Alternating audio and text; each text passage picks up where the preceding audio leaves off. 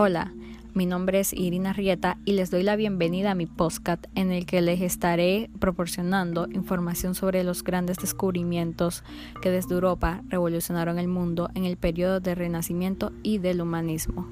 Y me gustaría comenzar citando una frase de un gran filósofo humanista y fílogo, Erasmo de Rotterdam, que dice, en el país de los ciegos el tuerto es el rey. Siguiendo con nuestro tema, el Renacimiento es un gran movimiento artístico y filosófico que se produce en Europa a finales del siglo XV y que se inició en la ciudad de Florencia, Italia. Este movimiento se manifiesta particularmente en las artes y tomando como modelo la antigüedad clásica antropocentrista. Entre sus características más resaltantes tenemos el individualismo. En esta época, la clase burgués intentó dejar atrás la actitud empresarial que se mantuvo en la época media. En el racionalismo, la fe se ve cuestionada, mientras que los renacentistas inician su búsqueda para encontrar nuevos conocimientos. Seguimos con el hedonismo el ser humano en esta época dejaba un lado de la búsqueda del sufrimiento hacia los demás, pasando a buscar los métodos para el placer propio y la búsqueda espiritual. Y por supuesto tenemos al humanismo.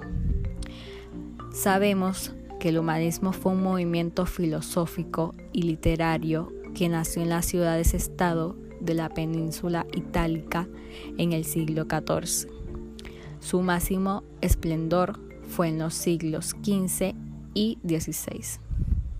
Sus principales características fueron el antropocentrismo, que sitúa al ser humano como centro o elemento más importante que existe, y que todas las cosas, incluyendo a la naturaleza, giran a su alrededor, al igual que pueden disponer de ella de acuerdo a su utilidad.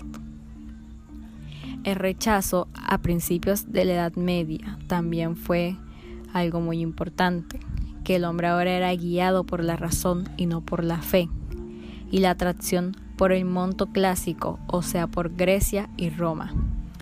También se promovió la literatura utilizando lenguas vulgares o comunes. Recordemos que en la Edad Media Dios era considerado el centro del universo y era la fuente de toda la explicación.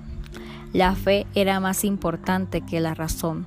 Hubo abandono de la cultura clásica griega y romana, y también había mucha ignorancia, supersticiones y fanatismos religiosos. El humanismo se difundió gracias a la invención de la imprenta, academias y universidades, mecenazgos y descubrimientos geográficos.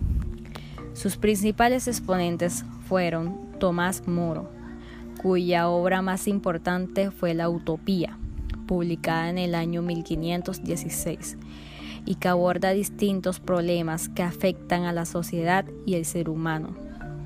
Erasmo de Rotterdam, el cual se dedicó a tratar de conciliar el pensamiento grecorromano con el cristianismo, también escribió una obra llamada Elogio a la locura, en el que critica las supersticiones, la ignorancia y el fanatismo religioso.